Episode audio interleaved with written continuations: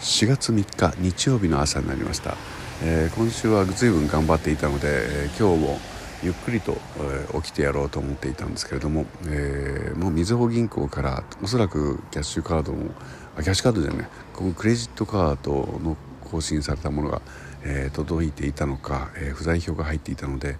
郵便局まで歩いて往復すればまあちょうどいいかな。あの歩きながらちんたらと喋ればいいかななんて思いながら外に出てきたんですけれどもだんだんと雨足がひどくなってきてですね途中から小走りになり、えー、荷物を受け取るなりやっぱりちょっとえー、若干走りながら帰ってきて、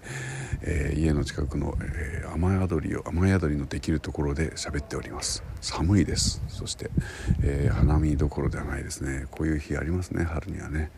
えまあでも、えーと用事が済んだので今日はのんびりと過ごそうかなと思っている日曜日の朝です。